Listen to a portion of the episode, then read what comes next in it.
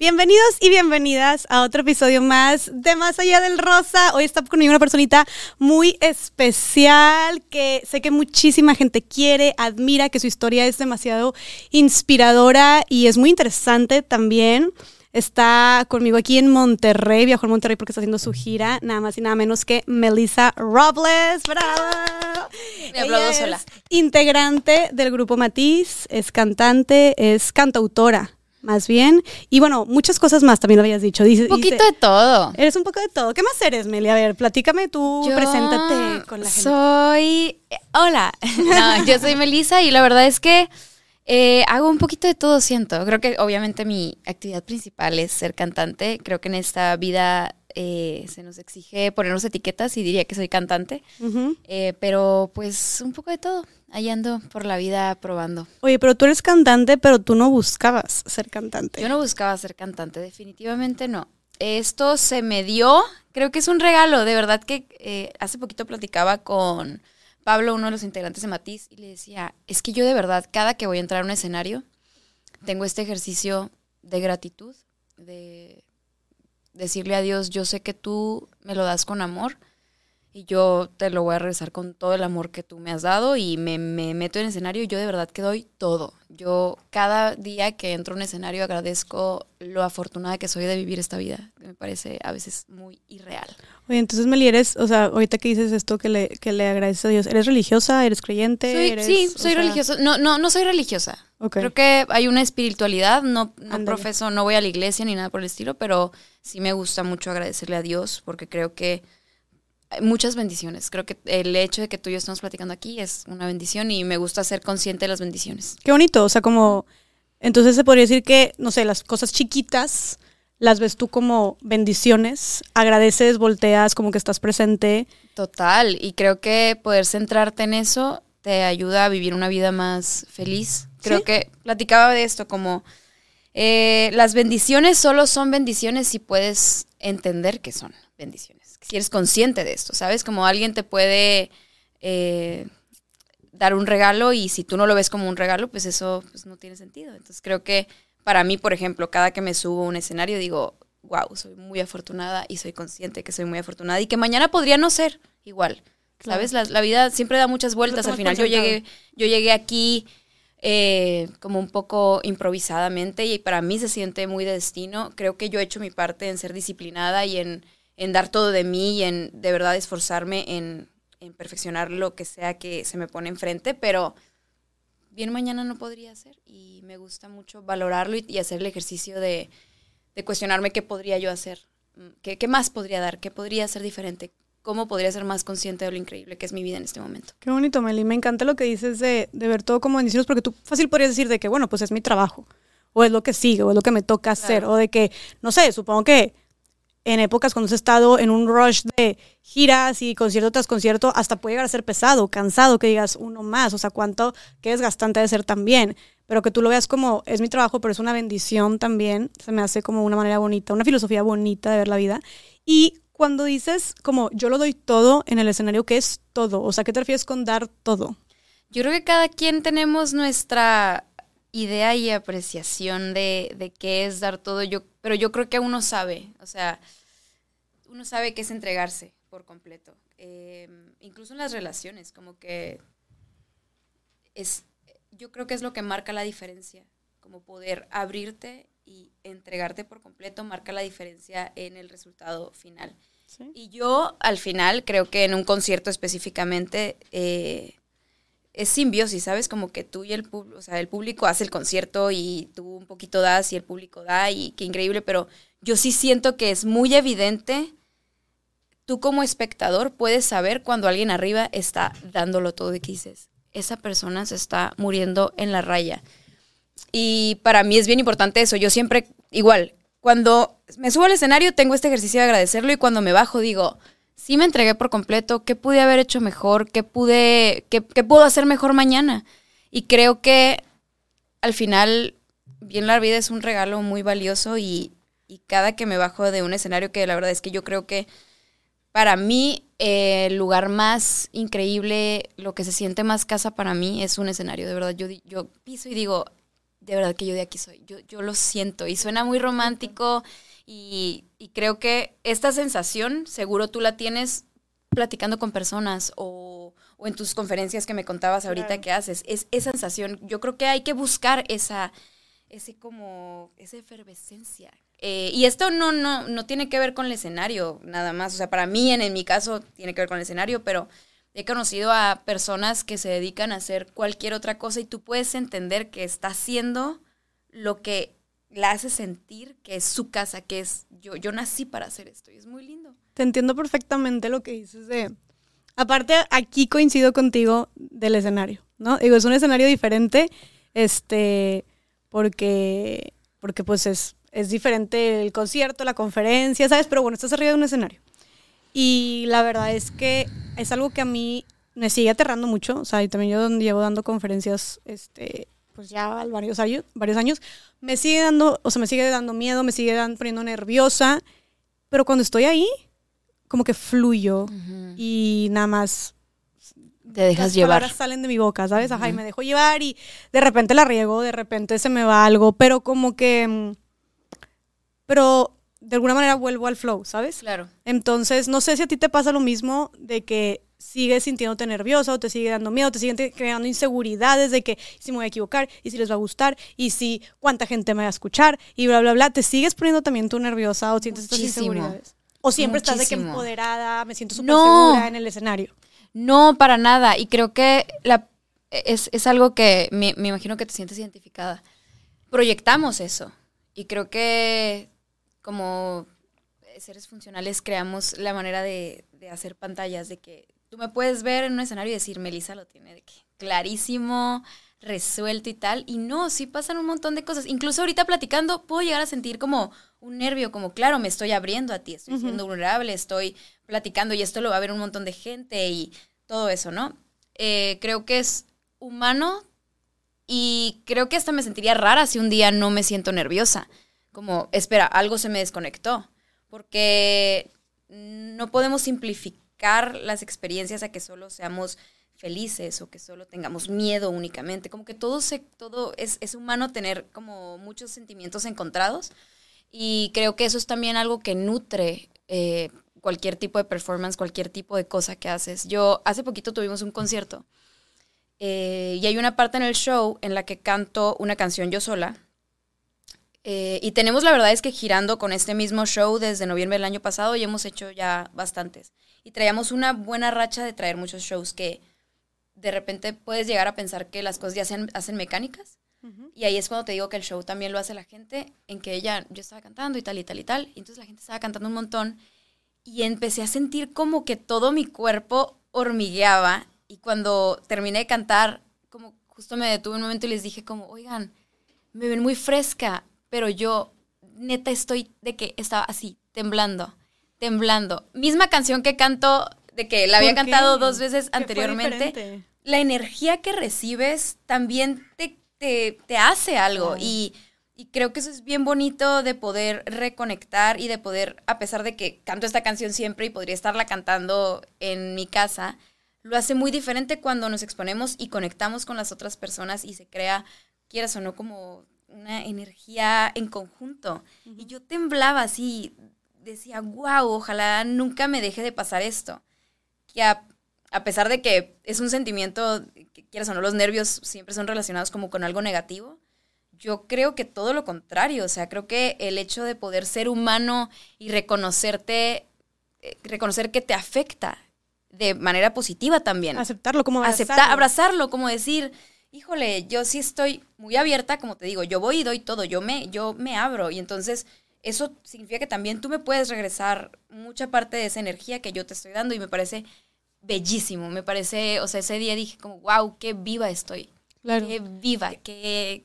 Creo que le da, le da como que le hace, le da sentido, como que le pone esa salsita, lo hace, es lo que lo hace divertido también, Totalmente. porque la neta si lo hicieras todo automáticamente, o sea, así como tuviste ahorita el ejemplo, este, tus conciertos, o yo te digo, en las conferencias también siempre me pasa así como, pero ya aprendí como también a disfrutar ese miedo y ese nerviosismo, como que Sí. sabes que es parte de un proceso, obviamente es nada más dejar que no te controle.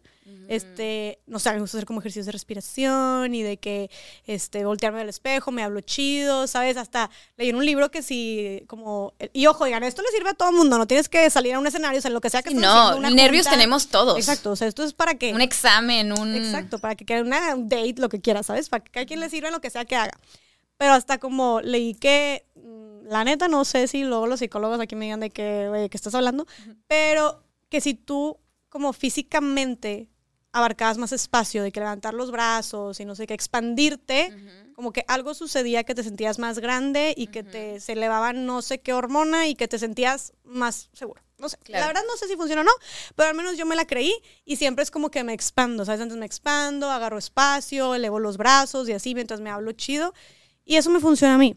Entonces, este, yo te quería preguntar como, y, ah, bueno, y, y ya como, ya es parte de mí y fluyo con ese nerviosismo, ese miedo, porque dije, oh, siempre lo vas a sentir. Y si, aparte, por si queremos irnos superando, si neta quieres crecer como persona, como profesionista, en lo que sea que hagas, pues cualquier cambio te da miedo, te da nervio. Y, y para crecer tienen que haber cambios. Entonces, si te paralizas o si neta no quieres sentir nervios, no quieres sentir, no quieres sentir miedo, No quieres crecer. no quieres crecer, no vas a avanzar. Tienes que quedar, ok, no, o sea, no quieres sentir eso, va, quédate encerrado en tu casa y no hagas nada. O sea, Sí. el miedo y eso es parte de simplemente significa que estás haciendo algo nuevo o que estás aprendiendo algo nuevo porque te estás exponiendo y eso es una buena señal de que vas por un buen camino. Entonces, va, lo estás sintiendo, acéptalo, está bien, pero sigue haciendo lo que tienes que hacer, ¿sabes? Sí, y creo que también el hecho, y somos víctimas todos de las redes sociales, ¿no? O sea, como vivimos en un mundo en el que todos podemos llegar a aparentar que las cosas son fáciles o que, o sea, nunca ves lo que hay detrás o, por ejemplo, yo pensaba ese día del concierto que te digo que yo estaba temblando de emoción, de nervios, de no sé, de, muchos sentimientos. Dije, como si no me detengo y le digo al público que, que estoy realmente muy emocionada, para ellos podría parecer que, ay, Melissa lo tiene súper claro y ya no la toca tanto lo que hace. Eh, y yo creo que es valioso, así como dices, hacer las cosas a pesar de. A mí me pasa que, que luego ves aspiracionalmente a alguien y dices como, wow, esa persona seguro no pasa por esto, ¿sabes? O sea, no sé, decir, seguro Shakira nunca se pone nerviosa. Claro, Y seguro sí. claro. Y, le, y toca hacer a veces las cosas con miedo, toca a veces hacer las cosas con inseguridad, toca a veces hacer las cosas como no sabiendo bien el resultado, porque nadie nunca tiene idea de qué va a pasar, pero como poder tener la valentía de hacer las cosas incluso con miedo, creo que eso es lo que es importante. Claro, y tú, la, o sea, entonces lo haces constantemente. O sea, te has Sí. sentido así, con miedo, con dudas, sin estar lista, sin estar preparada, Insegura. y sales y lo haces. O sea, Totalmente. cantas en ese concierto, escribes la canción, haces X o Y comercial, no sé, o sea, lo haces. Es como cuestión de aventurarte a hacerlo y a confiar en que el resultado será el que tenga que hacer y tú harás lo mejor que tengas que dar. Claro. Cuando uno se crea expectativas también, o sea, como solo podría hacer eso si fuera esta persona. Es como, no, ya eres la persona que eres. Como hazlo desde el, desde el centro que eres. Claro. Por ejemplo, eh, siempre me gusta platicar de esto, como yo cuando era niña eh, escuchaba cantantes, ¿no? Y eran como cantantes muy específicas, como Mariah Carey o Whitney Houston, como esas voces que dices, Vocerronas. ¿qué es esto? Y entonces yo decía como, ah, pues me gusta cantar, pero no soy cantante, o sea, no, no- jamás me puedo comparar con alguien así. Y pasé mucho tiempo de mi vida sin cantar. Y, o sea, cantaba en la regadera y tal. O sea, pero me gustaba cantar, pero nunca me imaginé que podía ser cantante porque no cumplía con el estereotipo en mi cabeza de una cantante, que era como esta voz como muy increíble. A la fecha lo, lo pienso y digo como, wow, cantar así. Si cantas así, mija, wow, yo te admiro. Pero bueno, luego me tocó entonces reentender esto y entender que cuando empecé a cantar y a hacer videos para YouTube, ya no lo hacía por un tema de quiero hacerlo como esa persona o quiero hacerlo bien. Solo era como, realmente disfruto mucho cantar. No sé si lo hago bien, no sé si lo hago mal, pero se siente bien. Ok, lo sentías bien. Se sentía Te bien. sentías cómoda. o Y eso es bien bonito también, como poder hacer cosas no por el resultado, sino porque pues disfruto tocar ukulele. Lo haría aunque no me dedicara a esto. Lo haría aunque no me pagaran, pero te lo súper prometo. Cada que también me subo un escenario y digo yo, esto yo lo haría gratis. Yo pagaría por hacer esto. Entonces, creo que cuando conectas con ese lado de hacer las cosas realmente por amor y no por el resultado y no por decir, quiero cantar, en mi caso, quiero cantar de esta manera para que la gente me escuche y para que la gente diga que lo hago bien y luego eh, compren discos o me escuchen en Spotify. Como cuando empiezas a pensar tanto, como que te desconectas de ti, de lo que se siente bien para ti. Entonces creo que si logras conectar contigo y entender qué es lo que se siente bien y haces las cosas, pues ya lo demás da igual, porque tú ya, ya lo hiciste para ti. No, y creo que aparte de que, como dices tú, la importante, o sea, que es importante hacer las cosas para ti, siento que hay una enseñanza bien grande ahí, en el sentido de que tú también, o sea, estas, estas mujeres, este, súper talentosas que mencionaste, con sus súper voces, claro que son mujeres exitosas en su industria, en lo que están haciendo.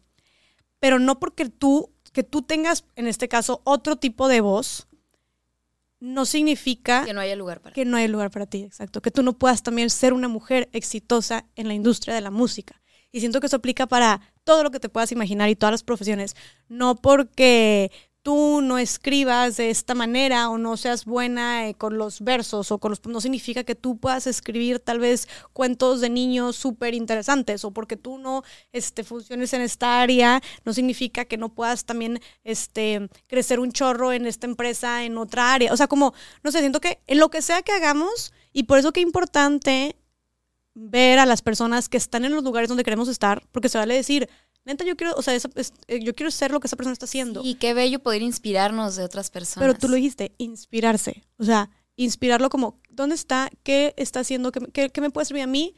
Pero siempre con tu esencia y con cómo eres lo que tú haces. No compararte. O sea, como la diferencia entre comparación e inspiración. Inspiración, ¿sabes? Totalmente. Te has visto a ti, o sea, digo, pues por ejemplo, te pasó a ti con estas mujeres que dices, y es como, creo que la diferencia entre inspiración y comparación es como inspirarte es justo como esta mujer es una fregona y yo la admiro un chorro y wow, y qué cañón, me encantaría hacer lo que ella está o estar en donde ella está o estar ganando lo que gana o es, no sé, el trabajo que hace, lo que sea, fregón, pero que no lo veas como que no tengo yo o como un, o como un limitante de como hacia lo negativo. Ajá, hacia lo negativo o que te que, que te congele o que te sientas intimidada o que pienses todo lo que este lo que tú no podrías hacer y ella sí hizo. O sea, es más bien como, más bien, oye, ella pudo, yo también puedo. Y a ella le sirvió esto, yo también podría hacer esto. O que, que, ella está haciendo también resuena conmigo. O sea, creo que lo que dijiste, neta, es un, mensaje muy importante de que no porque no seas exactamente como esa persona que admiras, no significa que tú también, en, tu persona y a tu manera, y con tus talentos y capacidades, puedas también abrirte camino y eventualmente también llegar a sentirte realizada y exitosa en lo que sea que, que estés haciendo, ¿sabes? Totalmente. Y creo que así como bien hablas, creo que es natural para el humano compararte. Eh, siento que yo puedo verte y puedo decir como, wow, eh, puedo sentir cosas incluso negativas, digamos, ¿no? Creo que el enfoque es este como decir como, ¿qué onda su vida? O sea, ah, ¿por qué? ¿Por qué a ella le sale bien esto? ¿Por qué ella tal esto? Y creo que cuando te descubres, o al menos a mí me pasa, como que porque estoy teniendo estos sentimientos hacia esa persona, como más bien la admiro. No, no, es, no debería verlo como envidia, o sea, como eh, cambia la narración. ¿Por qué te llama tanto la atención lo que hace? Porque no tendría que ser negativo, como cámbialo y entiende qué es lo que te gusta de esa persona. Porque si le estás prestando atención es porque algo te está moviendo. Entonces creo que poder cambiarte el, el cuento que te estás contando, que a todas nos los han contado, que quieras o no, y tristemente hemos, nos han creado para competir. Cuando realmente solo sentimos un montón de admiración por todas las personas y mujeres que tenemos alrededor. Y es bien bonito poder aceptar que nos admiramos un montón. Es bello eso, como yo volteo y veo muchas mujeres exitosas. O sea, ahora que Rosalía está en tour y digo, para mí es como, wow, qué onda, lo increíble que se ve en el escenario, como me encantaría, me encantaría eh, hay muchas cosas de ella, como esa fuerza que tiene, como esa libertad y esa independencia que digo, wow, wow, quiero ser una motomami como Rosalía o una bichota como Carol G. Qué increíble poder celebrarnos. Claro. Eh, o sea, no es un de que, no es de que chin, y yo, y que te empiezas a hacer, no sé, yo no, y, yo no, y yo llegaré a estar en un lugar así, o ir a esos lugares, o tener X cantidad en redes, ¿sabes? Nos toma la misma energía compararnos que admirar a alguien. Me fascina esa comparación que dijiste, o sea, esa, esa diferencia. Entonces la clave, o sea, lo que, lo, el mensaje yo creo que sería entonces, Meli, como si tú estás, porque creo que todas nos podemos identificar y quiero que piensen tal vez en esa mujer, este, llámale amiga, influencer, compañera de trabajo, lo que sea, que veas y que neta mueva algo en ti y que tal vez que te genere, tal vez tú no lo controlas, pero sentimientos negativos hacia ti misma, porque tal vez te sientes menos, porque tal vez te sientes eh, menos capaz, más insegura, X, que mueve algo en ti me encanta que el mensaje sea como, a ver. Vámonos más profundo. Ajá, como el mensaje es, si estás ahí y si estás tan pendiente es porque hay muchas cosas que más que envidiarles, admirarle. aprenderle. Ajá, aprenderle y es como cambiarla, ay, es que quiero su vida, ay, es que me choca, y es que porque no puedo estar como ella, es que es que porque no puedo ser ella. Es más bien, la admiro un chorro, de que la admiro un chorro, qué padre, qué le puedo aprender y qué me puede servir tipo de ella, ¿sabes? Y qué bonita conversación, la neta, y la energía es diferente y también creo que el acercarnos entre nosotros, digo, obviamente es muy diferente cuando estás hablando de una persona que tal vez no conoces, que tal vez está en redes o así, pero también estás hablando de una mujer que, está, que es cercana a ti, de tu trabajo, de eh, tu escuela, lo que sea, como el acercarnos y el decir como, oye, neta, te admiro un chorro. Claro. que te, que te creas una pregunta de que ¿Cómo le haces para Ajá. ¿Sabes? O sea, a mí me ha pasado con que amigas lo han hecho conmigo o que yo lo he hecho con amigas y es como, qué chido, ¿sabes? Muy nutritivo. Y estas redes entre nosotras, no sé si tú hayas tenido como en esta, e, en, tu carrera, que hayas creado vínculos o redes con mujeres que te hayan abierto otras puertas o que te hayan llevado a otros lugares, porque la verdad es que cuando las mujeres hacemos estas redes, nos echamos la mano, sí, cosas increíbles y superpoderosas suceden. ¿Te ha pasado algo así? Yo creo que nos podemos ir, de hecho, desde desde nuestra primera red, que es nuestras mamás, ¿no? O sea, como que como... Bueno, al final para mí, la verdad, mis papás, ambos, son una red de apoyo muy importante. Eh, y creo también, así como dices, como crear redes de amistad, de... Al final siempre nos vamos a equivocar. Creo que poder aceptar el hecho de que esto va a seguir pasando, siempre me, a poder, siempre me a seguir equivocando, pero tener la red de soporte de las amigas que siempre tenemos a la amiga que dice como que, ay, ya, está bien, te equivocaste, ya, ponte pila, ¿sabes? Como que no pasa nada. Es bien bonito y poder ser también tú esa mujer que, que atrapa a la otra y le dice como, hey, no seas tan dura contigo, todo bien, te vas a recuperar de esto. Al final todos son etapas y, y es muy lindo poder eh, echarnos la mano las unas a las otras. Es maravilloso. O sea, simplemente lo que estamos haciendo tú y yo, por ejemplo, es como estas conversaciones, estoy segura de que muchas de las cosas que me estás diciendo, o sea, más bien te lo digo ahorita, me sirven, ¿sabes? Me están sirviendo. Este, y ahorita lo que tú estás diciendo, a muchas otras mujeres le van a servir. O sea, creo que, y hablo también de mi experiencia, que de las cosas que me he sentido muy orgullosa o de los logros que he tenido en mi carrera hasta ahorita, que falta mucho camino por recorrer, pero han sido muchas oportunidades porque otra mujer me echó la mano, o me abrió la puerta, o me invitó a tal lugar, o me presentó a tal persona, ¿sabes? Totalmente. Y eso es muy poderoso, es muy revolucionario. Y la verdad es que estamos aquí por el trabajo colectivo y la lucha colectiva de miles de mujeres y de miles de años, ¿sabes? De cientos de años. Yo también lo creo. Entonces es algo sumamente poderoso y que tenemos que usar a nuestro favor. Entonces el mensaje es, en lugar de, o sea, convertir la envidia en admiración. En admiración. Y otra cosa que te quería preguntar, Mary, es que Just, ¿cuántos años en Matiz? ¿Nueve, ocho, años? Casi nueve. Casi nueve años. Oye, pues ocho años son ocho años. O sea, es, sí son varios años. Entonces, siento que ha de haber habido una revolución dentro de ti, también en el grupo, diferentes discos, canciones, tal vez formas de trabajar, este, obviamente pulir tus habilidades, aprender, regarla, todo. ¿Cómo ha sido? O sea, yo creo que has de haber necesitado como, o no sé, dime tú, mucha paciencia también contigo mismo en tu, contigo misma en tu proceso. ¿Consideras que, o sea, cómo, cómo, cómo ha sido, qué tan clave ha sido el ser paciente y compasiva contigo misma en tu desarrollo profesional? Muy importante y siento que yo honestamente soy la típica persona que tiene paciencia y compasión por todos excepto conmigo. Qué duro, qué difícil es ser paciente y compasiva con uno misma. Y somos bien buena onda con los Bien demás, buena onda. Como que nuestra energía femenina se ve clara en eso, ¿no? Como que abrazas a todos, tratas de reparar y eres como amable. Y luego de repente volteas y dices, espérate, yo estoy siendo súper dura conmigo. Y quieras o no, también, no sé si te pasa, o sea, como que hay un, el perfeccionismo puede salirte bien y mal, te puede jugar muy en contra, como que te paraliza. Yo, eh, es por eso que te digo como, me ha tocado hacer un montón de cosas con miedo, un montón de cosas con inseguridad, no tienes idea. Y creo que por mucho tiempo me presenté como una persona súper segura. O sea, ¿sabes? Como este mecanismo de defensa en el que te creas la historia de que eres súper segura. Y es como, "Mm, yo soy súper segura. Hasta que un día dices, hey, tal vez no eres tan segura y está bien. Has logrado incluso todo esto.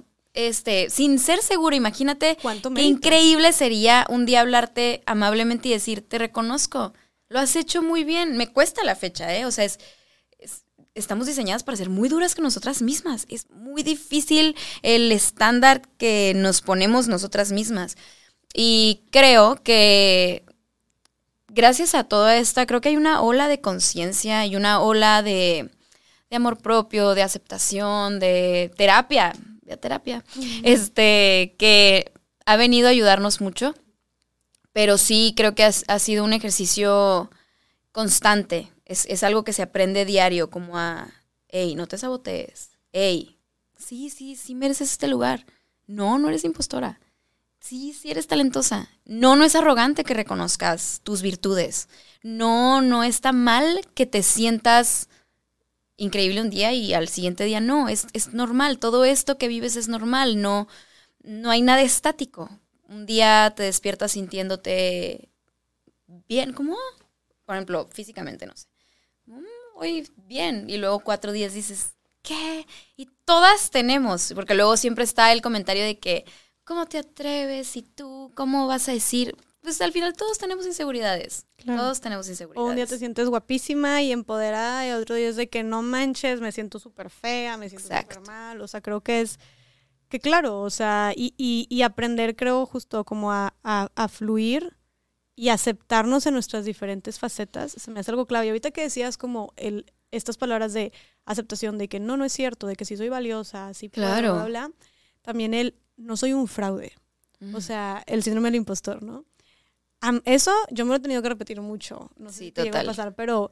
Y, y veo, veo que es una constante en muchas amigas o, o también en, en personas, en mujeres que me escriben en redes, como el que de verdad pensamos, no sé, que si, que si hicimos algo bien, es porque tuvimos suerte, es porque fueron, se alinearon los astros o te iluminó, eh, salió el rayo de luz y te iluminó, o sea, no sé. Y es como, no, no porque tú puedas y porque lo has hecho bien y porque eres capaz y porque eres talentosa y porque Claro. te preparaste, de verdad, somos muy buenas para quitarnos el mérito, ¿sabes? Entre nosotros. Pero luego volteamos a ver a otras y es que guau, güey, y es Y que es cómo que- le hace y es que no sé qué. Pero yo, no, yo no, yo, yo estoy aquí Y es por- que además por- está como muy bien visto. No entiendo por qué. Está bien visto que te quites mérito. ¿Y sabes desde cuándo? Desde que... Mango, perdón. Ahí está Mango rodeando el perrito.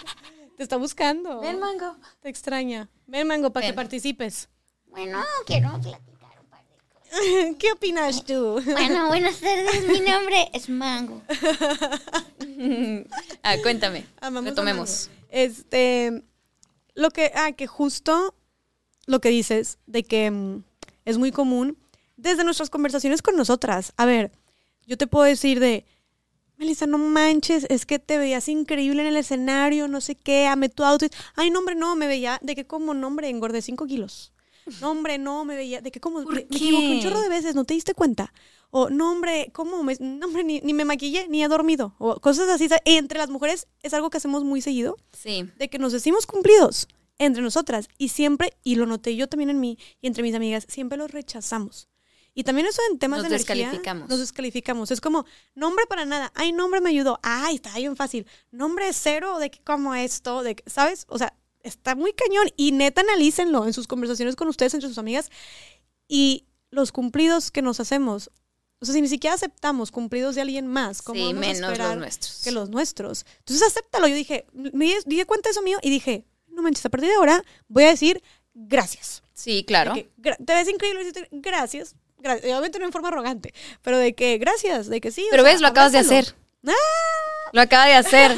Dijo no en forma arrogante. Sí, porque nos si dicen fuera- que es arrogante. El, si el- otro día me pasó algo así Ah. también. No sé, estaba en una mesa y alguien me dijo como, ah, no sé, no sé ni, no me acuerdo ni qué fue el cumplido porque ves, me, me debería acordar. Y yo dije como que, ah, gracias, qué cool, no sé qué. Y alguien dijo como, güey, wow, como que qué cool que aceptas el cumplido, como que you own it. Y yo instantáneamente pensé como, fue arrogante y luego dije, no. Y dije, espera, ni que fuera una tonta, qué increíble cuando hay cosas que una no puede ver de una misma. Pues qué bonito que alguien más llegue y te lo recuerde. Creo Claro. que es difícil de repente tomar el halago, pero también cuando aprendes a tomarlo como lo que es, como alguien más piensa esto de ti y es lindo, como, ah, bueno, lo tomo. No, tampoco me lo super creo, pero lo tomo. Qué bonito que pienses así de mí. Y poder. em, yo siempre digo esto, como cuando uno no confía, o cuando yo no confío en mí misma, también es bonito ir, acudir a esta red de apoyo a una amiga y que, hey, me estoy sintiendo de esta manera. ¿Tú qué piensas? La verdad. Y que la otra persona te diga su opinión y confiar en que si es, hey, ni al caso, no seas insegura, tú bien. Y decir, eh, todo bien, sí es cierto, como que también poder confiar en las demás personas cuando uno no puede confiar en, nos- en- en ti mismo. Me explico, creo que me, me, me, me revolví, pero... No, no, no, sí, perfecto, claro. O sea, recargarte también en las demás personas. Sí. Y obviamente saber en qué personas también, ¿verdad? O sea, de que tu red, tener tu red clave de personas a las cuales acudir. Sí, porque luego también necesitas. pensamos en todo el peso que le damos a los comentarios negativos. Como, ¿Por qué no podríamos darle también peso a los comentarios positivos? Fíjate que eso me pasa mucho también de que, ay, aquí me ligándome en, en- en terapia conmigo, pero este, justo de que en redes, oye, me pueden poner 100 comentarios positivos. ¿Y tú? del podcast, En el negativo. Me pusieron uno de que no me gustó que en el podcast no sé qué, y yo, chin, de que no sé qué, y lo hice más, y bla, bla, bla, y le hablé a mi novio, oye, bebé, pero tú piensas que, y me dijo, pero ¿por qué? ¿Cuántas personas? te-?" Y yo, no, pues hay un par de personas que, ya viste que hay 200 comentarios positivos, ¿sabes? Y a ver, alguien aquí que te centre en la realidad Sí, también, sí. que lo haga objetivo, porque quieras o no, uno es uno deja de ser objetivo. Con puedes dejar de ser objetivo contigo mismo y enfocarte en lo malo y que alguien desde fuera llegue y vea, el- vea la foto y diga como, "Espérate, el punto negro es esta cosita y todo lo demás es colores maravillosos, como por qué estás viendo solo el puntito negro." Claro. Como que eso es lindo. Y obviamente eso no solamente aplica en redes sociales, o sea, está- estamos hablando de todo, o sea, algo, un reconocimiento en el trabajo, simplemente de, de tu outfit, de tu persona, de tu estilo de vida, de tus hábitos, oye, te veo más feliz, de tu cuerpo, tu- todo lo que sea, ¿sabes? O sea, es creo que aplicarlo por todo y como dices tú, así como le damos tanto peso a los comentarios negativos, hay que darle igual o más peso, más bien, a los comentarios Sí. positivos. Es como, así como te recuerdas, Chino, que dijo, es que esta persona me dijo esto, es que mi novio me dijo esto, es que mi papá me dijo esto, es que supe que esta cha- chava dijo esto. ¿Por qué no también dices, oye, no manches, cuando me dijeron esto, y qué padre que notaron esto, oye, entonces esto sí lo hice súper bien porque no sé qué. ¿sabes? ¿Y Sí, cómo echarte cambiaría? porras. ¿Cómo cambiaría? Lo difícil que es echarte porras a ti Claro. misma, ¿no? Oye, Meli, y otra cosa es que, a ver, yo quiero rápidamente recopilar, porque a mí me encantó tu historia. Ey. O sea, me encanta tu historia, yo te conocía, sabía obviamente tu trabajo increíble, Matiz, amamos, pero no sabía cómo habías llegado ahí. Entonces, si pudieras rápidamente, como, bueno, no rápidamente, pero, o sea, simplemente este, sintetizarnos cómo llegaste, cómo llegaste, porque fue algo, como dijimos al principio, tú ahorita eres cantante, te dedicas a esto full, súper reconocida, has tenido un chorro de mérito, o sea, la neta la están rompiendo, la estás y la Gracias. están rompiendo. Y me queda claro que es, o sea, de aquí para adelante, o sea, pero Ojalá que sí. eso no lo tenías tú planeado y por eso también dije, y te dije al principio, siento que tu historia de vida eh, tiene mucho que enseñarnos en cuanto a la filosofía de lo que has vivido. Porque a pesar de que tal vez muchas mujeres no se puedan identificar con el ser cantante profesional, ser una mujer muy reconocida, estar dando estos conciertos, estar en una banda tan popular, tener tipo hits de que internacionales, charará, tal vez no, pero creo que se pueden identificar mucho con lo que tú pasaste. O sea, por, por este tema de los cambios drásticos, las inseguridades, el echarle un chorro de ganas para prepararte, el sentir que no pertenecías, el estar final- confundida, el estar perdida. No hay sueño ¿sabes? pequeño. Hay que recordar eso. O sea, no es, no hay sueños pequeños. Si tu sueño es el que sea que sea, es igual de importante que mi sueño de ser cantante. Sí, ser No mamá, hay ser arquitecta, exacto. o quiero ser astronauta, o, O quiero, dar la vuelta al quiero- mundo siendo cantante, actriz, lo que sea. Hacer pasteles, Sí. quiero. Todo es valioso al final. Empezando por eso, pero te digo que siento que sí tu filosofía de vida, siento que mucha gente se puede, se puede, puede, sirve mucho, ¿sabes? Inde- independientemente de cuál sea tu sueño, como dices tú. Claro. Entonces, si puedes platicarnos un poquito. Sí, ¿Cómo? pues la verdad es que yo no tenía nada que ver con esta industria y empecé a hacer covers en YouTube eh, con ukulele.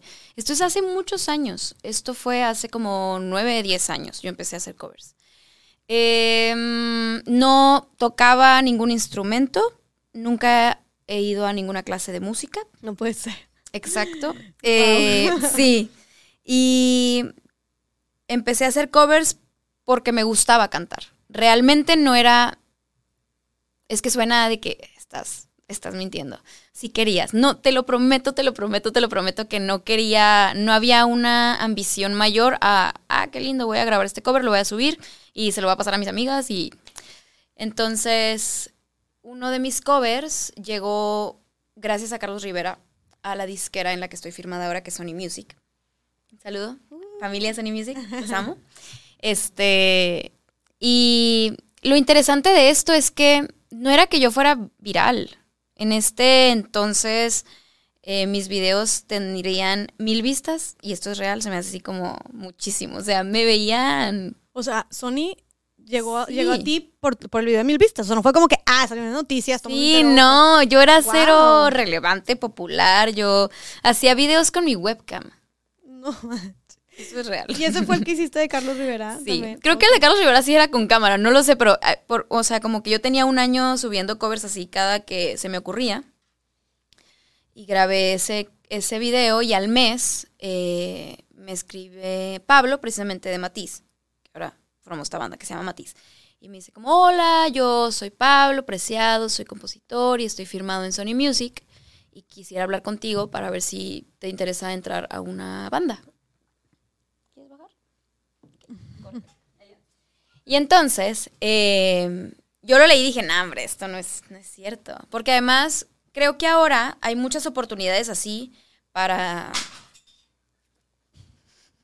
Es man, perdón.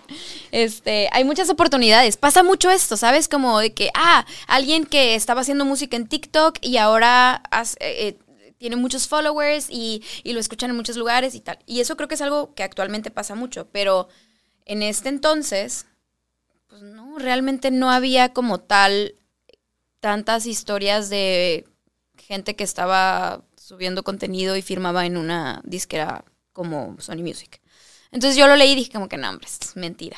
Y, y la verdad que tampoco era mi intención. Yo no sabía ni que era una disquera, ni que era... No tenía, no tenía idea. O sea, niña de Mexicali que hacía covers en su cuarto y además yo trabajaba en otra cosa. Yo tenía una escuela de danza, daba clases de danza árabe en ese, en ese momento. Wow. Era muy feliz, muy feliz, muy ¿Tú estabas feliz. contenta con tu estilo de vida? Estaba súper contenta con mi estilo de vida, la verdad. Eh, me llaman, eh, conozco a Pablo y a Román. Se siente algo muy lindo. La verdad es que al principio dudé y dije como, no, o sea, como que cómo empaco mi vida, toda mi vida en una cajita y me la llevo a la ciudad más grande del país, una de las ciudades más grandes del mundo, yo siendo de Mexicali, no conociendo a nadie, haciendo algo que no hago, o sea, yo no cantaba. Me acuerdo muy bien que cuando conocí a Carlos Rivera me dijo como, oye, ¿y tú? Yo subía videos, ¿no? Y me invitó a cantar una canción con él en un festival de radio que él tuvo en Tijuana. Y yo dije, ah, claro, voy a cantar contigo. Se me hizo muy fácil, la verdad. Como, va, voy, canto. Y de repente me dice como que, ¿tú dónde cantas? Y yo como, pues en mi cuarto. es como, y ahí caí en cuenta y dije como, claro, espera, diferente. ¿Qué estoy haciendo? Es más, vuelvo a sentir nervioso. Si, si sintías mi corazón en ese momento es como, ¿qué, ¿por qué hice eso? ¿Qué estaba pensando? Y entonces cuando me, me encontré en el soundcheck dije, Dios mío, ¿qué estoy haciendo aquí? ¿Por qué dije que sí? Y sí, no, ¿No en realmente... Ya en el soundcheck sí. Y dije, ¿por qué se me ocurrió que era tan fácil decir, sí, claro, canto contigo? O, y tuve este, esta misma sensación mil veces más la primera vez que entré a un estudio y dije, ¿por qué dije que sí? ¿Por qué firmé un contrato con una disquera en donde dije, claro, puedo hacer esto, puedo cantar? Como no tenía idea. Oye, ¿y crees que eh, hayas hecho eso por seguridad o porque te valía queso, porque fluías? Por, Creo ¿por qué que- crees que dijiste que sí, sí, luego dijiste que por qué hice esto, ¿sabes? ¿Qué Creo que te fue un que gran ejercicio de confiar. No, no sé, no particularmente en mí, sino como en un instinto y de confiar en que si estaba llegando esta oportunidad a mi vida, por algo era. Y a veces creo que toca, he platicado de esto antes y creo que no hay cosa que se te presente para la que no estés listo, aun si no estás listo. ¿Me explico? O sea, yo no estaba lista para ser cantante, pero al final estuve lista, porque decidí tomar la oportunidad y decidí brincar. Y creo que es, nos podemos cuestionar mucho. Yo dije que no tres veces antes de firmar ese contrato, porque estaba aterrada. Yo, dije, yo decía, no puede ser, o sea, mi vida, no puede ser que me esté pasando esto a mí. A veces nos pasan cosas que creemos que no merecemos o que no... Pero al final, si ya te está pasando, pues por algo es. Y confiar en que por algo te está pasando, creo que también es algo, es un ejercicio que tenemos que, que hacer. Siento que parte es, ok, si no puedes confiar en ti, puedes confiar en la situación y en el contexto, ¿sabes? De que si te cuesta, es como, como dijiste tú, por algo me están ofreciendo esta oportunidad.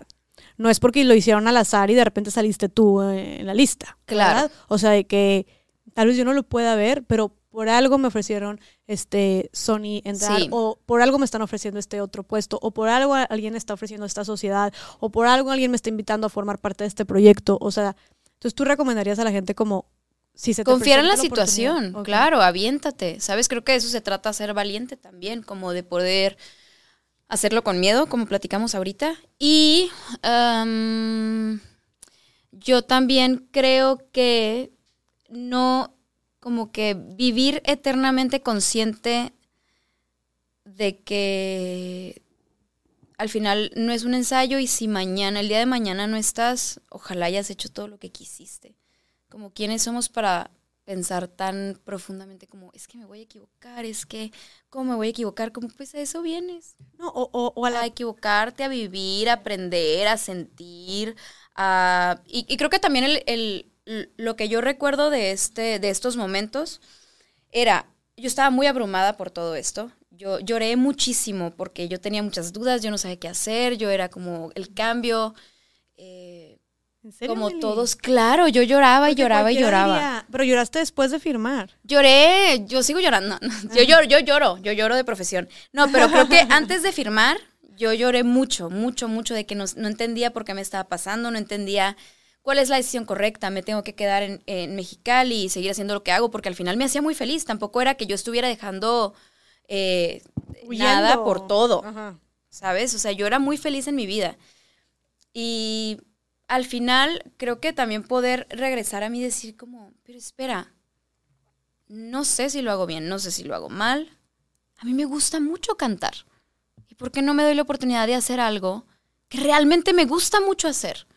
Y, y incluso cuando me mudé, ya estando en la Ciudad de México, seguía cuestionándome como, hice lo correcto, estoy preparada para todos estos retos, estoy...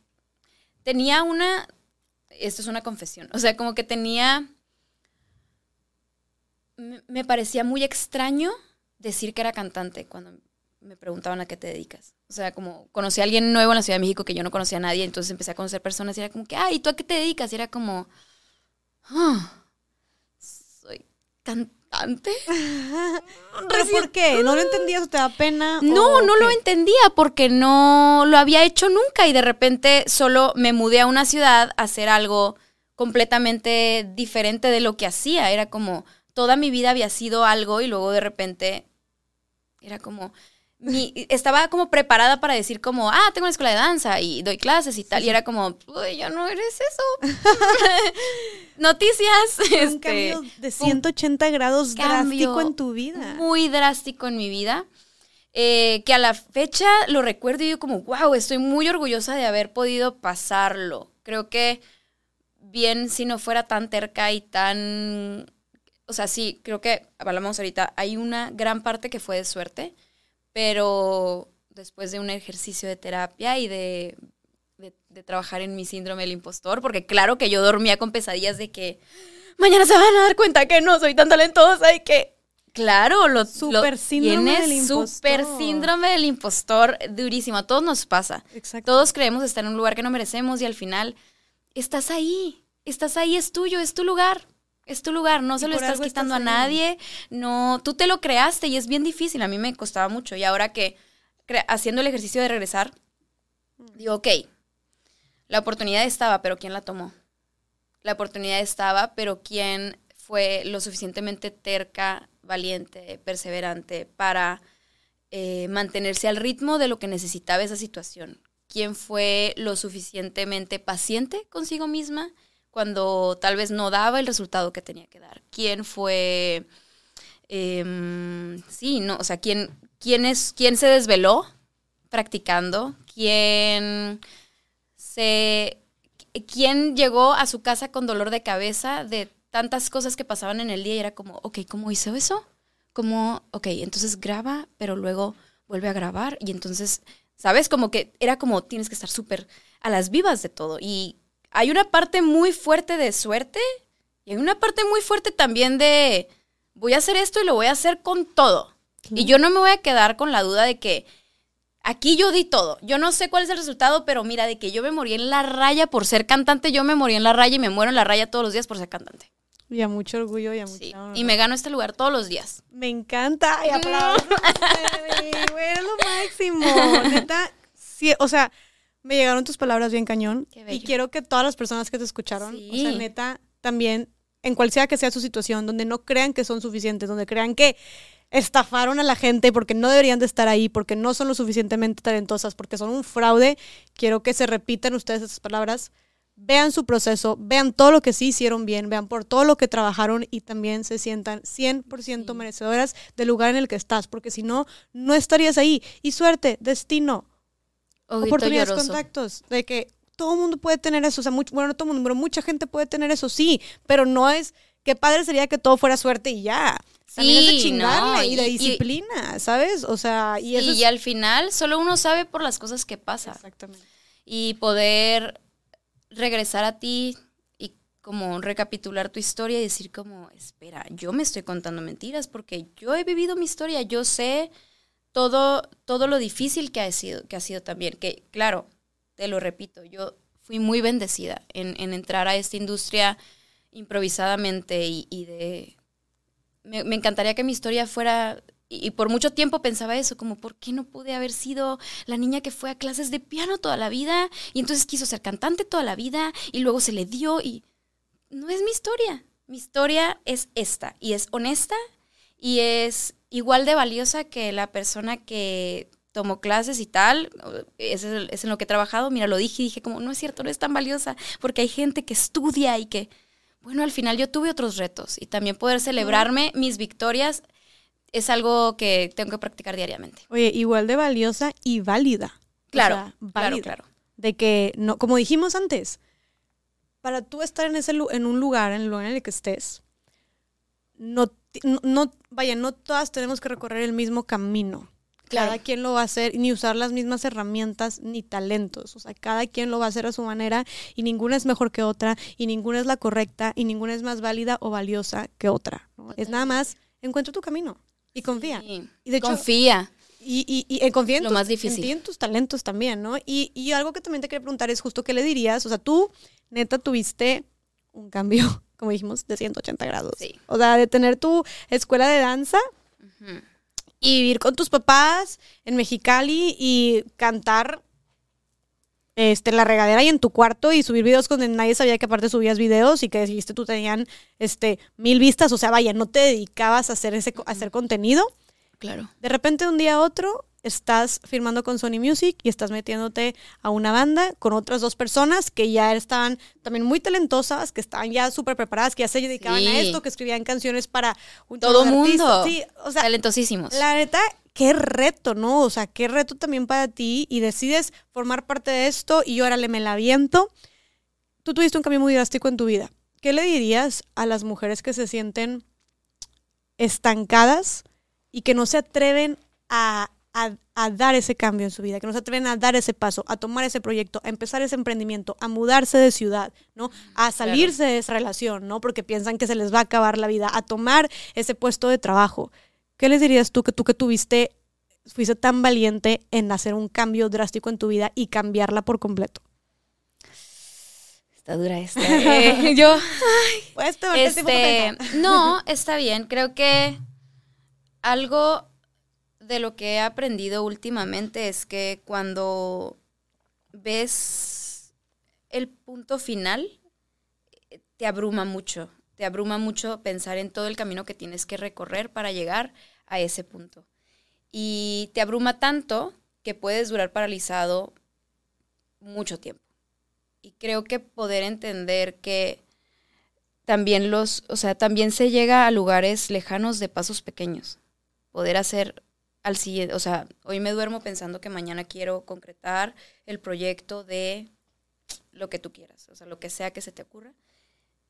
Y no voy a pensar mañana específicamente en el punto final, sino que mañana yo me voy a despertar y voy a hacer este pequeño paso que me va a llevar más cerca de lo que sea que quiero, como poder verlo en, en fracciones, como en, en pequeños episodios. Creo que eso puede ayudar a que, a que salgas de esa parálisis, porque luego es muy intimidante pensar en, en los sueños muy grandes. Yo, o sea, lo pienso ahorita, como si yo hubiera, hace 10 años que empecé a subir covers, yo me hubiera entretenido, mi energía hubiera estado siempre pensando en que yo quiero ser una gran cantante que llena conciertos y, y- y que gana premios y tal. Jamás. Como alguien, y claro, ¿no? Nos dicen esto, como que tienes que perseguir el sueño. Sí, totalmente, pero si tu personalidad, si a ti te abruma, pues entonces hazlo más ligerito. No, no, no, no pienses que todo tiene que ser así de grande. Porque cosas chiquititas crean un montón de. cre- pueden crear una gran oportunidad. Al final, si yo me hubiera, no me hubiera despertado un día y hubiera dicho como que, bueno, voy a aprender a tocar un do en ukulele. Algo tan pequeño como eso, ¿eh? Como aprender a poner un dedo. Porque un, do en ukulele se toca de que con este dedo en una cuerda y eso es un do. Si yo no hubiera hecho esta acción tan sencilla que me tomó tres segundos de hacer, nada de eso estaría pasando y piensa en las cosas tan chiquititas que pueden afectar tanto tu vida. Claro. Entonces, toma pequeños pasos, no te abrumes pensando en que tienes que hacer una gran eh, eh, obra antes de saltarte todo eso chiquito que te, además te ayuda a conocerte, te ayuda a descubrirte, te ayuda a saber si realmente quieres eso. Porque en una de esas, al quinto día haciéndolo dices, ¿sabes qué? Tal vez no me gusta ni tanto cantar, porque ¿por qué habría de echar todo, toda mi energía a pensar en qué va a pasar en 10 años? Y digo, yo sé que los psicólogos y todo el mundo es como, ¿cómo te ves en 10 años? Yo no tengo idea. No tengo idea. Espero poder estar haciendo lo que me gusta. Espero poder estar haciendo algo que me nutra. Me gusta imaginar que, me gusta mucho imaginar que, que estoy haciendo música, pero si mañana no me hace feliz eso, pues será otra cosa y bien. Y creo que esa es la apertura a cambiar que todos necesitamos, que hace que todo se haga más ligero, que todo se haga más disfrutable, que te hace, te hace sentir presente, que te hace entender que hoy puedo ser esta y mañana podría, ¿no? Podría querer mudarme a vivir a las afueras y desconectarme de todo. Y, y si eso me hace feliz, pues qué válido. Y es como ser flexibles. ¿no? Ser muy Ser muy flexibles. flexibles contigo. Y también disfrutar. O sea, ahorita que decías lo de estos pasos pequeños, tú disfrutabas tocar ukulele. A ti te gustaba grabarte y te valía que eso si te veían 50 personas o Me da igual. cuantos en YouTube con tu webcam y tu ukulele encerrada en tu cuarto. A ti te, o sea, tú disfrutabas simplemente, o sea, cada paso, ¿sabes? Entonces Sí. también como esos pasitos, o sea, siento que nos esperamos tanto a voy a ser feliz, me voy a sentir realizada. Al cuando ideal. tenga ten- ajá, de que al el fin. Y cuando realmente creo que la felicidad no está en un fin, sino en disfrutar el camino por el cual vamos persiguiendo ese fin, ¿sabes? Porque aparte también nunca sabes, nada que en el camino te encuentras con algo más, o ya no te gusta como dijiste tú, y nunca fuiste feliz por esperar a llegar a ese punto final. En cambio, si, Ujú. si, y si estás disfrutando, si estás presente, si estás dando lo mejor de ti, como dices tú, en el día a día, desde tocar tu ukulele cada día. ¿sabes? o hacer lo que tengas que hacer en lo que sea que, que quieras desarrollarte, como disfrutarlo, creo que hace la vida mucho más ligera y creo que ahí está la felicidad, no en el premio, no en el puesto, no en X o Y lo que le quieras poner tú, cuál es tu propósito y cuál es tu meta, que todas son válidas, pero, pero los pasitos que te van a llevar a eso, hacerlos con el corazón y debería ser disfrutarlo. el, el sentido. Ese debería ser. Este, Meli, también dijiste que estuviste un año, o sea, como sufriéndola, ¿no? Ay, sí, horrible. Y, y también como que, a ver, qué cabrón, o sea, a ver, obviamente tienes un súper talento y tienes una súper voz. ¿sabes? Y no, o sea, como dijiste tú, no por nada, o sea, claro que te vieron, pero estás ahí, pues estás aquí porque estás aquí, ¿sabes? O sea, por algo. Entonces, ok, el talento lo tenías, pero obviamente tuviste que pulirte, que aprender, que practicar, ¿sabes? Entonces, ¿cómo, o sea, qué tan difícil fue para ti por- también ponerte al ritmo o al tiro?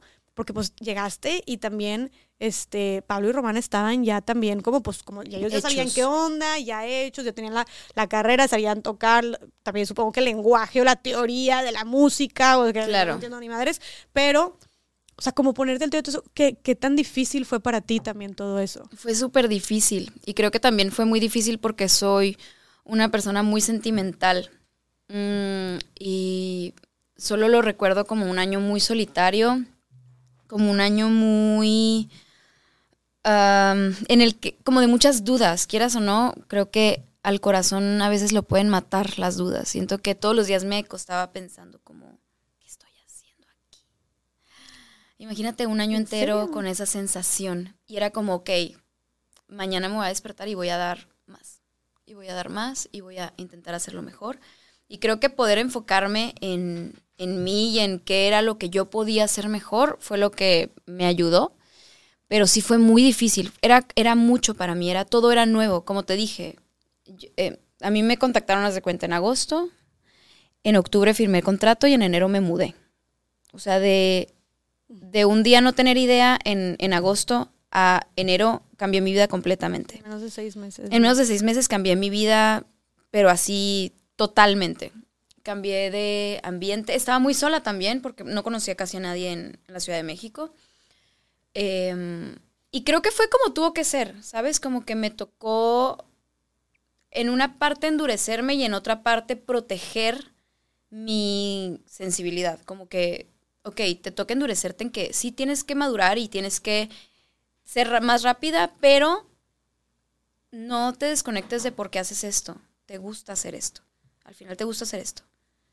Y creo que mm, volteo atrás y me siento muy orgullosa. Digo como, wow, sí te la rifaste, mija, la neta. O sea, good You job. Sí. No, well y- done. que, que, o sea, que importante es lo que dices porque siento que a veces nos forzamos tanto y nos exigimos tanto que lo que nos gusta hacer a veces acaba siendo como Sí. un tormento por tan exigentes que vamos a ser con nosotros, ¿sabes? Que hasta ya no lo disfrutas Sí, porque claro. siempre lo ves como lo que hice mal o lo que, lo, lo que dejé de hacer o lo que podría llegar a ser y se vuelve un tormento. ¿no? Sí, yo creo que es importante en la vida nunca dejar de jugar. Como lo que sea que lo.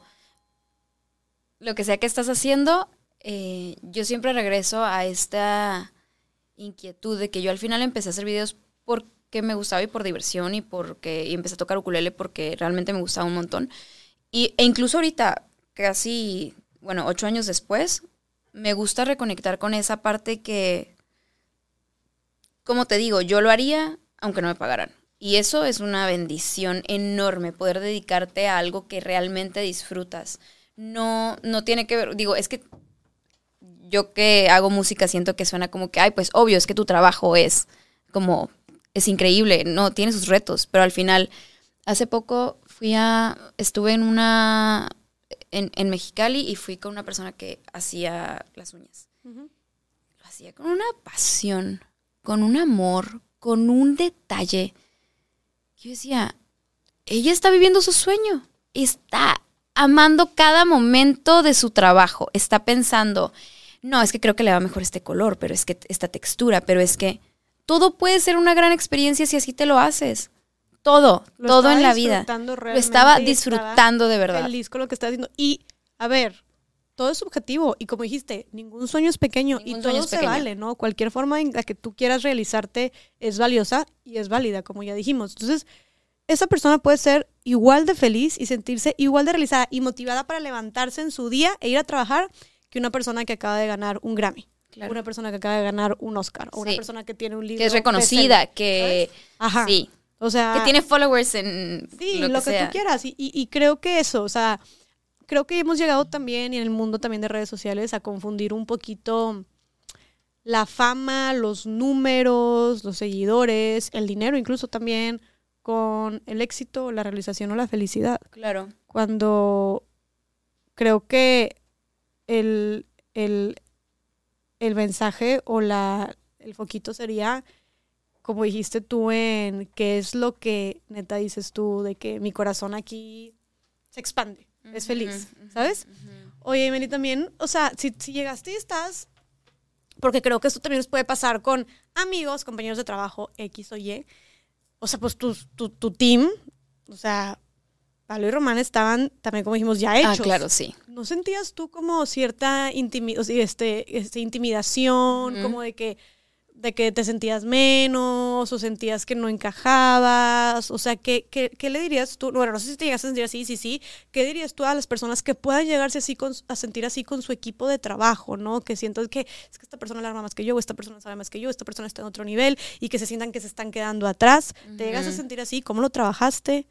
Sí. Sí, es que sí, Sí, no, sí, justo no, súper sí, claro. Eh, Completamente entendible, no manches. muy entendible y para todos. Creo que es muy humano sentirte así, como entre en una comunidad, sentir como no sé si es, no sé qué estoy aportando, no sé qué, o sea, como en este caso, que ellos ya llevaban un camino recorrido, que te digo, para mí en esos momentos era como, ¿por qué no fui la niña que tomó clases de piano y, y que siempre quiso esto y tal vez estaría más preparada, tal vez, o tal vez no? ¿Sabes? Como deja de cuestionarte tantas cosas. Y una vez más, volvemos al mismo tema de ese lugar ya es tuyo. Úsalo. Deja de preguntarte por qué lo tienes. Deja de preguntarte qué haces ahí. Deja, deja de gastar energía dándole, dándole peso a esos pensamientos. Como al final, ya estás ahí. Es algo que no estás cambiando. No lo vas a perder. Claro. Entonces, haz lo que llegaste a hacer. Yo, eso sí, como que siempre decía, bueno, fui muy afortunada en haber tenido esta oportunidad y tal. Eh, y decía, no llegué aquí siendo la cantante que yo hubiera imaginado ser. Entonces, tal vez ahí está el valor en mi, en mi identidad, en mi, en mi input para hacer las cosas, en mi, en lo que sea que sucede cuando yo dejo de escuchar a todos los demás. Qué importante es a veces dejar de escuchar. Como solo volver a ti y escucharte. Wow, eso yo creo que es muy poderoso. Como silenciar todo y reconectar y decir, algo tengo que dar. Y yo pues, no, no tendría que tener injerencia en esto. No tendría que decidir, no, pero es que no es suficiente, pero es que esto, pero... ¿Y por qué no? Silencia todo.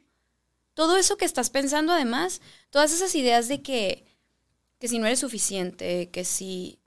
Al final son como cosas que te llegan externas, porque lo que es, pues ya está ahí, tú, tú, no, tú no puedes decidir, tú ya, ya estás aquí, ya. Heme aquí para cantar. Entonces, ¿por qué no abro la boca y canto? Que a eso vine. ¿Por qué no muevo mi mano y escribo? ¿Por qué no tomo mi cámara y tomo fotos? ¿Por qué no, por qué no solo lo hago? Y dejo de pensarlo tanto. Poder cerrar tus ojos y tus oídos y ver hacia adentro y decir, bueno, tal vez solo se trata de que lo haga, de que trabaje y ya. Me encanta. Un llamado a la acción, ¿no? Ujú. Haz lo que tengas sí, que hacer. es difícil porque creo que vivimos en un mundo que pasan muchas cosas muy rápido y de repente a mí me pasa que me siento como congelada. Y digo como, es que, y luego es como, no, espérate, espérate, espérate. Todo bien, nomás haz lo que viniste a hacer. Claro. Ya. Qué bonito, Meli. La Haz verdad. lo que viniste a Oye, Ya, aparte de que cantas muy bien, hablas muy bien también. no, hombre, no. Oye, no quiero dejar de preguntarte porque en este en este podcast nos encanta cuestionar y tocar temas incómodos. Em, ¿Cómo has vivido tú el tema? Eh, porque es algo que está en todas partes, este, tal vez solo lo has vivido más de cerca o no, pero ¿cómo has vivido tú el tema de el machismo en la música? O sea, ¿has, has sentido Claro. que has vivido machismo en esta industria también? Este, digo, eh, vienes de una ciudad del norte, digo, simplemente vives en México, pero aparte vienes en, Me- en el, no- en el norte, también tuviste, este, tienes dos hermanos hombres, ¿verdad? Eh, tienes tu team, son dos hombres, que ahora no estamos diciendo que es porque todos los hombres sean machistas, a lo que voy es que estás, no sé si estás en una, en una situación en la que pueda darse más fácil, por ejemplo, que estás con tus dos compañeros de tu banda son hombres, entonces tal vez que sientas que te exigen más a ti o que te juzgan más a ti la gente, o sea, el público, que te cuestionan más a ti o que en tu seno familiar este, te hayan dicho que no puedes, o tu sociedad, ¿no? O sea, la sociedad te haya dicho que no puedes hacer algo por el hecho de ser mujer. ¿Has vivido tú de alguna manera en tu desarrollo profesional y en la industria de la música algún tipo de machismo? Sí, yo creo que justo ahorita que dijiste como, no quiere decir que todos los hombres sean machistas. Y es que luego creo que podemos res- como renarrar eso y creo que en el fondo todos somos machistas. Es lo que todas las mujeres y todos los hombres Sí, somos todos- machistas. De hecho, y qué mal, Nico estuvo aquí de invitado, o sea, este, me, me daría, me diría, ¿qué onda? No entendiste nada. Nico Nogués más bien dijo, me quedé con una frase que dijo, dijo, le dije, ¿qué, qué le dirías a los hombres? Y me dijo, les, di- les diría que se dejen de preguntar si son machistas Y o no, acepten.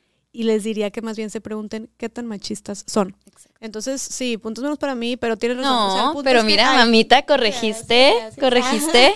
No, pero sí, o sea, lo que voy es que, vaya, eh, todos tenemos un grado de machismo, definitivamente, este, normalizado, invisibilizado, Sí, internalizado más bien, pero justo, fuerte. o sea, ¿cómo lo has vivido tú? Este, este? Eh, yo creo que pasé por todas, porque pasé por la etapa en la que creía que era una mujer súper feminista y, y sí, o sea, era como, soy súper feminismo y todo, y luego de repente me tocó como realmente ser más consciente y aprender y, y leer y tal, y, y decir como, espérate, hay un montón de cosas que digo y hago sin, sin darme cuenta que son machistas. Em, y de construirme en eso siempre ha sido, es difícil. Eh, sí, incluso yo, o sea, es, es- sí, para mí en lo particular, eh, it's a men's world.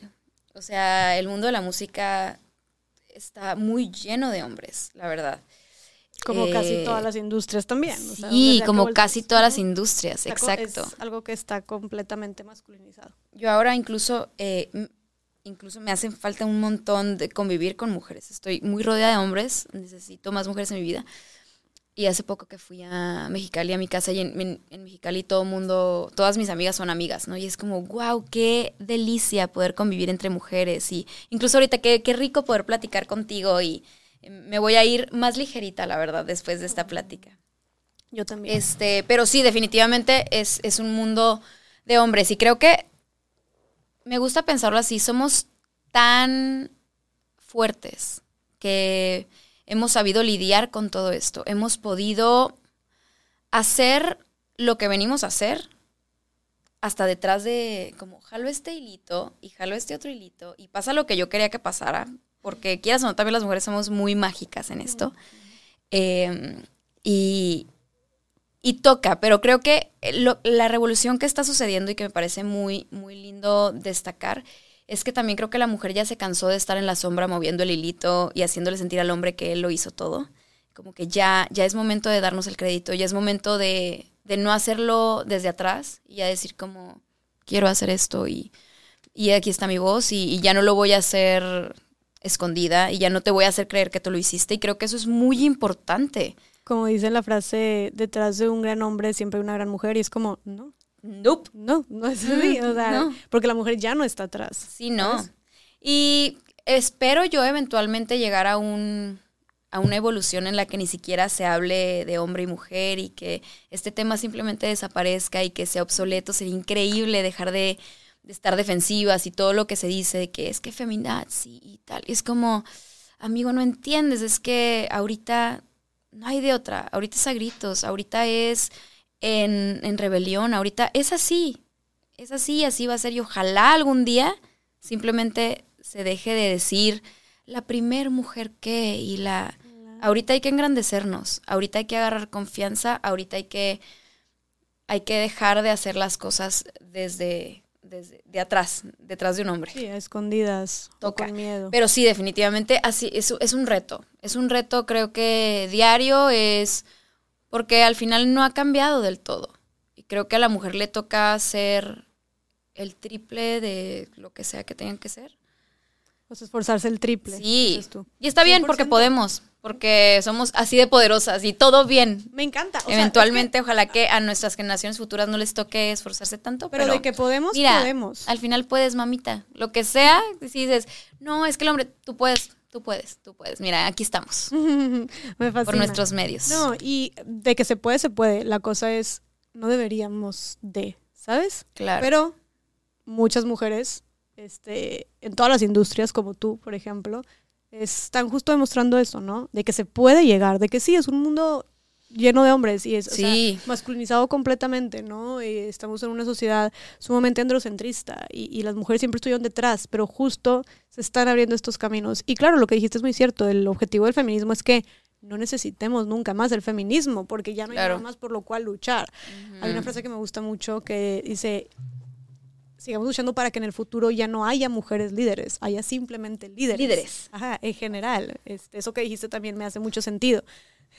Y- pero sí, o sea, creo que, mm, y creo que también es, es justo como nombrarlo.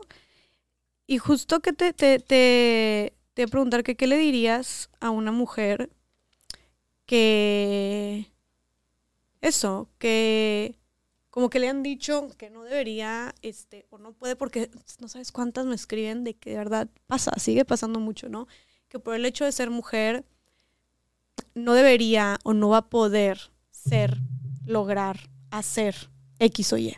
¿Sabes? ¿Qué le dirías tú a una mujer? Tú que has roto la neta con tantas barreras, que dices que este, estás en una industria también donde es- está muy masculinizado todo el tema, que te rodeas de muchos hombres también, que tu team tal cual, tu banda son este, Hombres. son hombres. ¿Qué le dirías tú a esas mujeres que por el hecho de ser mujeres les han dicho que no pueden perseguir X o Y cosa? Va a sonar muy romántico, pero hace poco leí que no necesitamos permiso para ser libres.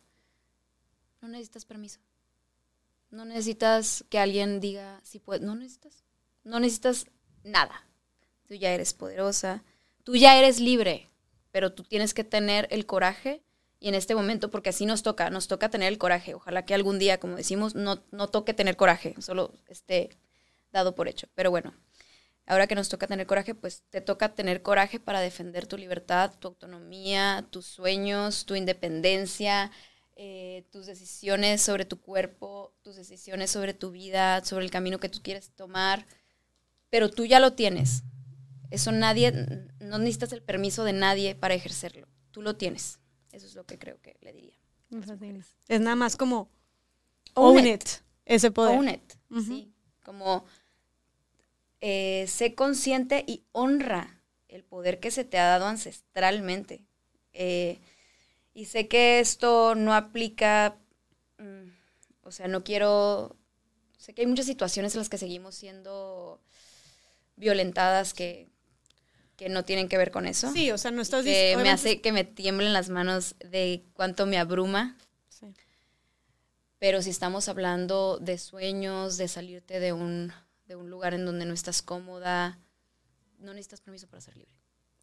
Tú ya eres libre. Tú ya tienes tus capacidades para salir de ahí. Y que la verdad, somos, o sea, neta, estamos muy cabronas. O sea, las mujeres somos sumamente poderosas. ¿Sabes? O sea, como dices tú, nuestra. La magia femenina y el trabajo colectivo femenino, o sea, mueve montañas y ha cambiado la historia muy cabronamente. Entonces, yo de verdad creo que, y, y- y ahí tienes a las empresas y a las industrias con mujeres líderes, los países con mujeres líderes, cómo están siendo un ejemplo y cómo están saliendo adelante, ¿sabes? O sea, de verdad, las mujeres siendo, o sea, pioneras en muchos temas, están dando un ejemplo y dejando con la boca abierta a todo mundo. O sea, es de verdad reconocer también ese poder. Justo cuando dices tú, sabemos en qué temas estamos hablando. Sí. O sea, sabemos que hay ciertas cosas en las que Sí. está mucho más complicada la cosa, donde hay mujeres que no tienen ni voz ni voto, que su contexto no les permite esto. Aquí estamos hablando más de temas de Sí, desarrollo de- personal, realización, los sueños, etcétera. sí, En otros contextos. Exacto. Meli, me encanta tenerte aquí. Quiero que nada más este, eh, se nos está acabando el tiempo, pero que me digas qué viene para ti, qué viene para Sí. Matiz, qué podemos esperar próximamente. Eh, estamos ahorita estrenando una colaboración que sale ya este jueves. Eh, ¿Este jueves? Este jueves, O sea, sí, ya. ya. Esto ya está sucediendo. Con, estamos estrenando colaboración con Intocable. Es una canción que se llama Más muerto que vivo. ¿Cómo? ¡Qué locura! Me Sí, ¿verdad? Ya sé, a mí Es también. la mejor sorpresa del mundo. Sí, Yo, o sea, en una locura. reus, tipo, yo la de la, la- a los 13 años, de, dame un besito. besito, Y mira que que, me viene, estoy. En concierto yo. Sí, o sea- sí, sí, nos volvemos locas. Sí, sí, ¿no? sí, Sí, siempre voy. Yo, increíble. sombrero, botas, o sea, qué fregón. La verdad es que es un sueño cumplido. Creo que es algo que los tres además nos lo soñamos por mucho tiempo. Eh, sabemos que son leyendas, que, que para nosotros colaborar con, con, es- con este grupo es así increíble. Son que- legendarios, o sea. legendarios, de verdad. Y ahora que nos tocó además ir a grabar la canción a- al estudio de ellos, eh, grabamos el video en el rancho de, de Ricky Muñoz, nos tocó conocerlos como persona, que además son increíbles, todos son demasiado lindos y, y siempre dices como, no conozcas a tus héroes, wow, qué bien me salió conocer a mis héroes, en serio que es que son demasiado Ah, increíbles y es... chido. Estamos bien emocionados con, con esta canción. Es una canción muy melancólica, es una canción, la verdad, muy linda. Eh, ya quiero, ya quiero que todos la escuchen. Le pusimos todo nuestro amor y, y esperemos que también le guste a la gente. Buenísimo. Entonces sale este jueves en donde. En todas las Todas plataformas. Y también el video se estrena en YouTube. Eh, si quieren pasar por ahí dejar un comentario bonito, estaremos leyendo un poco de todo. Y, y pues, más muerto que vivo, Matiz featuring Intocable. Amamos, ya quiero, ya quiero. Eso sí no lo veía venir, para que veas. Oye, Meli, bueno, antes de despedirnos, no sé si tengas un mensaje final que tú quieras agregar y también me encantaría, escuché una vez también que dijiste una metáfora de, de meternos al agua fría. Entonces, Sí. y de que la, sí, de que meternos al agua fría, de que la Sí, vida no es un show, entonces, o que no es un, no sé, Sí. Todo eso, si quieres tú platicarnos nada más de eso y un último mensaje que quieras compartir a la gente con la que se lleve. Pues gracias por el espacio. Me voy con el corazón muy lleno. Qué bonito poder platicar así, qué bonito poder conectar así. Esperemos que tú que lo estás viendo también te sientas de la misma manera y que te quedes con esta sensación de que lo que sea que quieras hacer es posible, porque es posible. Y la, lo que sea o la que sea que quieres que quieras hacer es posible. Eh, te puedes crear la vida que tú quieres, aunque suene como de que sí puedes, de verdad. Y ya sé que me estás viendo como, sí, no, sí puedes, te lo prometo que puedes. Eh, al final de cuentas, la vida no es un ensayo. Y es importante atreverte, y es importante saltar, y es importante arriesgarte, porque bien mañana podrías no estar aquí. Y entonces te quedaste cuestionándote, ¿será que puedo? ¿Será que no puedo? Pues creo que mejor el error. Siempre es mejor el error y aprender que quedarte con las dudas. Entonces, no dejes que se te pase. No dejes de aprovechar este regalo que es que hoy estamos aquí, mañana quién sabe. Entonces, usa, usa tu vida, úsala bien. No, no solo marques como, ah, aquí ando, no. O sea, despierta, estamos aquí. Hazlo. Muchas gracias, Meli. Gracias qué bonito, qué inspirador. O sea, me encanta estar escuchando esto aquí en primera fila, porque hasta a mí, de verdad, me llegaste mucho. Eh, gracias por tus palabras, gracias por tu tiempo, gracias por estar aquí. Es increíble tu testimonio, de verdad, y por eso yo quería que Gracias. contaras tu historia, porque aunque es algo muy único, este, Ujú. tu historia, de verdad, como la filosofía de vida, de atreverte, de salirte, de echarle ganas, de ponerte al tiro, de tomar las oportunidades. O sea, creo que eso le puede servir a muchísimas personas en lo que Claro. hagan y por eso quería que tú compartieras toda esta filosofía de aprendizajes que has tenido. ¿Cuáles son tus redes sociales que te podemos encontrar? Sí, eh, arroba melisa.lrc. Y ahí estoy, en todas partes. Perfectísimo. Meli, de nuevo, gracias por estar aquí y nos vemos en el siguiente episodio de Más Allá del Rosa. Chao.